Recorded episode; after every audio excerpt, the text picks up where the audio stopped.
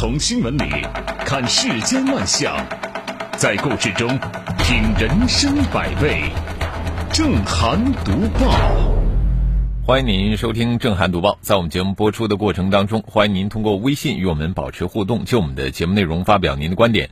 微信公众号您可以搜索 zhdb 八零零加关注，也欢迎您使用蜻蜓 FM APP 搜索正涵读报关注我们的节目。好，来说今天的头条。近日有媒体报道，湖南长沙一名二十三岁的女子搬家途中在货拉拉车上跳车身亡。二月二十一号晚上，货拉拉官方回应称，目前警方对该事件的调查呢仍在进行，还没有形成定性结论。货拉拉表示，对于在该事件中平台应该承担的责任，不会有所逃避。这个案子呢有些蹊跷。这个女子在搬家的过程中跳车，此时上车才十三分钟，在这段时间究竟发生了什么事情，会使得这名女子跳车？而且啊，当天晚上这个货车司机呢没有按照平台推荐的路线走，而是走了另外一条比较偏僻的路线，而且多次偏离导航。那么这是司机故意的，还是说不懂导航走错路了呢？这个案子的疑点很多。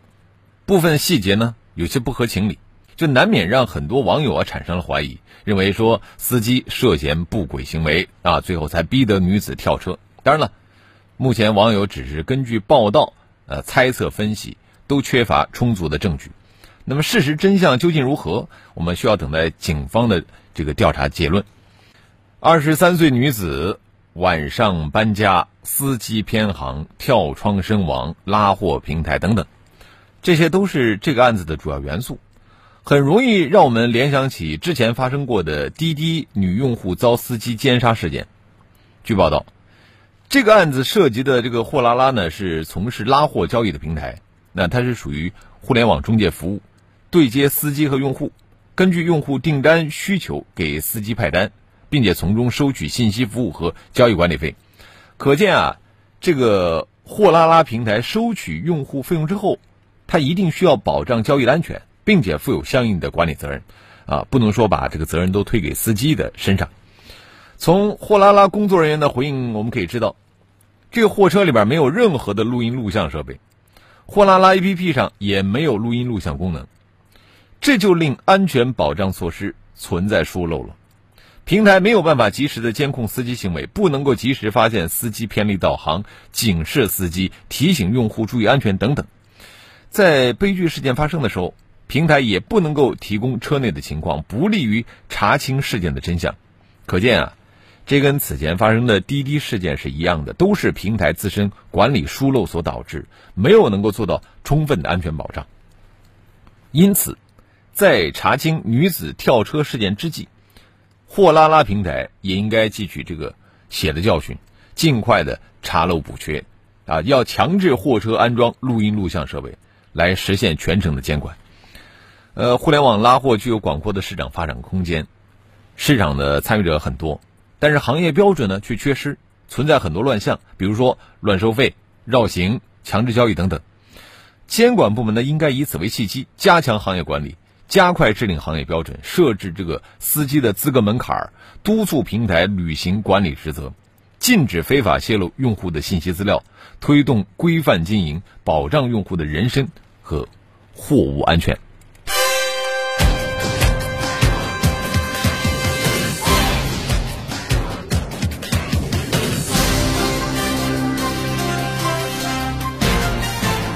这里是正涵读报。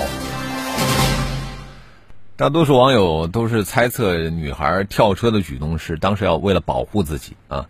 那如果说她当时稍微的冷静理智一些。就采取其他更合理的方式，可能会换来更好的结果。我们继续说的也是维护权益。近日呢，北京房山法院适用民法典新规，首次审结了一起离婚家务补偿案件。这个案件当中呢，全职太太王某在离婚诉讼当中称，因为承担了大部分家务，所以说提出要求家务补偿，最终。法院判决其与丈夫陈某离婚，同时判决陈某，呃，这个给付王某家务补偿款五万元。作为明确支付家务补偿的民法典第一案，这个案子的标志性意义啊不容小觑。因为此前不少家庭主妇围绕这个锅碗瓢盆、老人孩子转，但是在离婚诉讼的时候呢，得不到应有的补偿，这让女性的处境是雪上加霜，无形当中呢加重了社会的恐婚情绪，那也不利于维护正常的家庭生活秩序。夫妻一方因抚育子女、照料老年人、协助另一方工作等负担较多义务的，离婚时有权向另一方请求补偿，另一方应当给予补偿，具体办法由双方协议，协议不成的由人民法院判决。民法典的这条规定啊，可以说激活了沉睡的家务补偿制度，它就是用白纸黑字的法律条文为家庭生活负担较多义务的那一方撑腰，法律。体现民意，尊重现实的家庭形态，尊重夫妻双方的付出，也彰显了法治理念的进步。不过呀，围绕这个全职太太离婚获五万家务补偿，人们似乎更多的是关注了补偿的金额是否合理啊。我们看到网上很多的声音说，还判少了啊，甚至有网友评论称，找个保姆一年都不止五万。什么五年婚姻，五年全职太太，平均每年赔一万，看来结婚比找家政阿姨划算多了。是这种观点啊，真的是站不住脚啊！就是他把这个离婚获得五万家务补偿和家政服务费做比较，这个就太简单粗暴了，也低估了家庭生活的一个复杂性。这个家庭生活。注定是琐碎和具体的啊，婚姻中的两个人，他们各自付出的方式有所不同啊，但是不论是赚钱养家还是洗衣做饭，付出都是同等重要的，同样值得肯定。就是如果说我们不剖析深层次的社会现实，我们只拿钱来说事儿，那么就是要刻意的激化两性矛盾，就又一次呢，把这个公共讨论呢淹没在无休止的扯皮互撕当中，最后只剩下性别对立的一地鸡毛。更何况，现在时代不同了，现在不只是家庭主妇，也有这个家庭主夫，是吧？民法典的第一千零八十八条的规定，它是不分男女的。社会真正需要做的是保障个体自由选择的权利，借这个社会之手啊，解家庭后顾之忧，就让人们结合自身的意愿，自由的选择职场或者是家庭，让人们无论做出什么样的选择，每一份付出都不会被亏欠和辜负。就让每一个家庭成员都真正的受到尊重，权益得到充分的保障。这里是正涵读报，我们要这个学法，然后明理。但是生活当中，我们有很多人看上去也是这个知法明理的人，但是这样的一些人呢，一上网就变了啊，变得比较病态。呃。娱乐圈不少明星都曾见识过 CP 粉的威力，这次呢，轮到了沈腾和马丽，直接受害者则是沈腾的妻子王琦。随着《你好，李焕英》的大热，沈腾呢成了国内票房最高的演员啊，他也得了一个两百亿票房先生的殊荣。而与此同时呢，很多人再次怀念起了沈腾和马丽的组合。有一些粉丝认为啊，无论工作还是生活。沈腾和马丽那都是很好的一对儿，为此呢，他们攻陷了沈腾妻子王琦的微博评论区，要求王琦和沈腾分开，要让他和马丽在一起。嗯，你说啊，就哎，怎么说这些人啊？其实这样的捆绑真的已经很久了，攻占沈腾妻子的微博还只是其中一次。从春晚小品到《夏洛特烦恼》，沈腾和马丽呢确实是一对黄金搭档。正因为如此啊，他们成了一对深入人心的 CP。但是呢，一些粉丝并不满足于他们在影视剧里边的互动，而是在各路社交平台开分析帖、看图说话、脑补各类两个人因戏深情，呃，而却因为王琦的介入被棒打鸳鸯的情节，并且对此对此是乐此不疲。现实中呢，这类 CP 粉脑补过度。给当事人造成困扰啊，甚至引得明星本人亲自下场辟谣、撇清求放过的事儿并不少见。但是令人困惑的是，一些粉丝依旧不依不饶。您现在，呃，几乎每一个明星都会开社交媒体啊，在上面和粉丝互动。这不仅是亲民，那也是新的娱乐生产模式。明星和制作方呢，也可以借此来观测受众喜欢什么啊。观众呢，也不再是完全被动、沉默接受的一方，他们也开始介入。先呢是用自己的审美偏好影响剧情和投资，那么后来就是介入到了明星的私生活，这都是早晚的事儿了。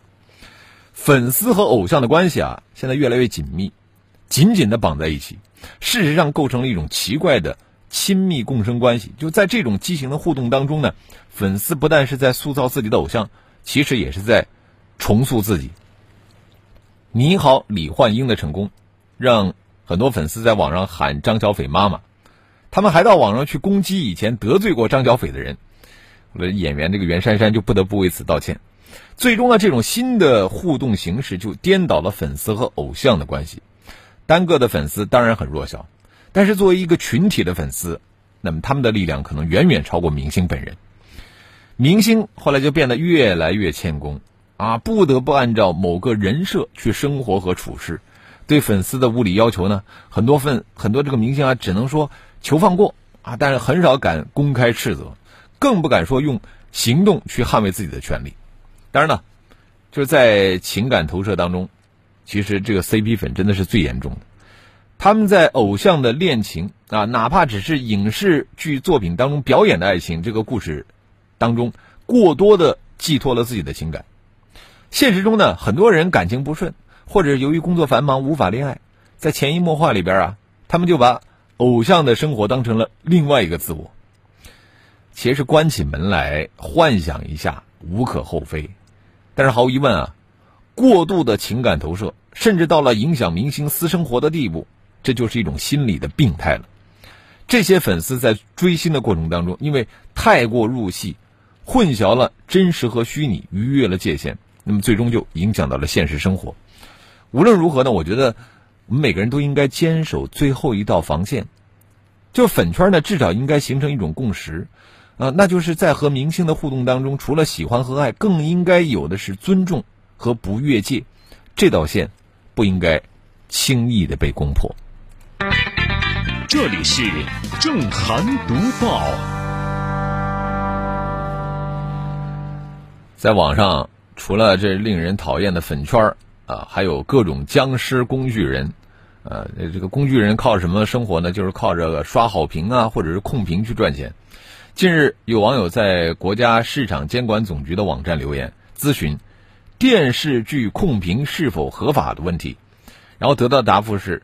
像那种只留虚假的好的评价，完全不顾事实，发一些客观的评价，弹幕过不了多久就会被删除的情况，涉嫌违反反不正当竞争法。啊，网友可以提交证据进行举报。呃，这是一个乍看之下觉得有点让人诧异的新闻。你说这电视剧的事儿，难道不应该是国家广电总局管吗？是吧？怎么你投诉到国家市场监管总局那儿去了呢？啊，不过我们细想一下也对啊。电视剧呢是文艺作品，也是一个大众的文化产品。有人采取控评的方式掩盖质量问题，误导观众这个消费群体，的确是涉嫌不正当竞争。所以说，国家市场监管总局也该管一管。这个事儿之所以能够成为新闻，估计是因为首次有网友把这个电视剧控评的问题啊投诉到了国家市场监管总局。好，接下来是一小段广告啊，广告之后我们继续来说这个事儿。早上八点，阳光打在你的脸上，温暖留在我们心里。新闻会过时，声音转瞬即逝，甚至信任也会偶尔消弭。只有真实真诚，才把我们的心灵联系到一起。评论不空谈，执着不偏激，理性不麻木，脆弱不沉沦。日子。在交织着泪水和欢笑中匆匆流逝，日子也在交织着担忧和希望中匆匆走来。正涵读报，欢迎回来，这里是 FM 一零四无锡经济广播正在直播的《正涵读报》。在广告之前，我们说到了有网友呢在国家市场监管总局的网站留言咨询这个电视剧控评是否合法啊？就这样的一个事儿，也是第一次有网友把这个电视剧控评的问题投诉到了市场监管总局。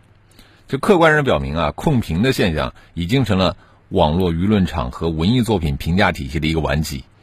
在这个新闻的留言评论区呢，网友纷纷指认。说涉嫌控评的是正在播出的某某电视剧作品，就是这个说明啊，对于电视剧作品的质量，观众那都是心明眼亮的。就是你控屏，你根本骗不过观众的眼睛。其实控屏的很好识别啊，因为控屏的文字啊有一些很鲜明的特征。你比方说就是机械重复的，哎呀，这电视剧真好看，太好看了，由不同的账号发出来。你识别的时候，这一目了然。第二呢，就是盲目夸大，就夸的没边没沿的。更过分的是什么呢？就是有些控评文字，它完全和作品无关，就是属于垃圾控评，只为了凑个热闹，添加一些所谓的人气啊。呃，大家都知道控评它就是一场游戏，那为什么电视剧的出品方或者是发行方还在徒劳而努力的投入其中呢？分析下来。其实也很简单，那就是他们明知道自己的产品在参与市场竞争的时候是不具备实力的，那买一些控评，目的呢就是呃，不见得是去骗那些分辨能力不强的受众，他更多的是安慰一下投资方啊，让这个投资方觉得哎，我的钱没有白投。人人都对控评很鄙视，但是控评之所以一直没有消失，就在于很多啊对这个鸡肋啊不太舍得。啊，尤其是网络平台，控评不但会给这个网络平台带来实际的收入，还会制造虚假的人气。所以说，你要去讽刺那些实施控评的电视剧或者是账号，根本没有用。真想要控评现象在网络舆论平台上消失，最好的办法就是要平台自律啊，不给控评以太大的成长空间和土壤。在这场控评的游戏当中，最可怜的是那些购买控评的电视剧出品方，拍了一部烂片儿。啊，一片骂声，只能通过控评来找回一点自信和尊严，从来不去反思反思自己的这个问题啊。这样的出品方，就算能够控制所有平台的舆论，他也没有办法拍出一部能够达到及格线的作品啊。难道还有比这更悲哀的吗？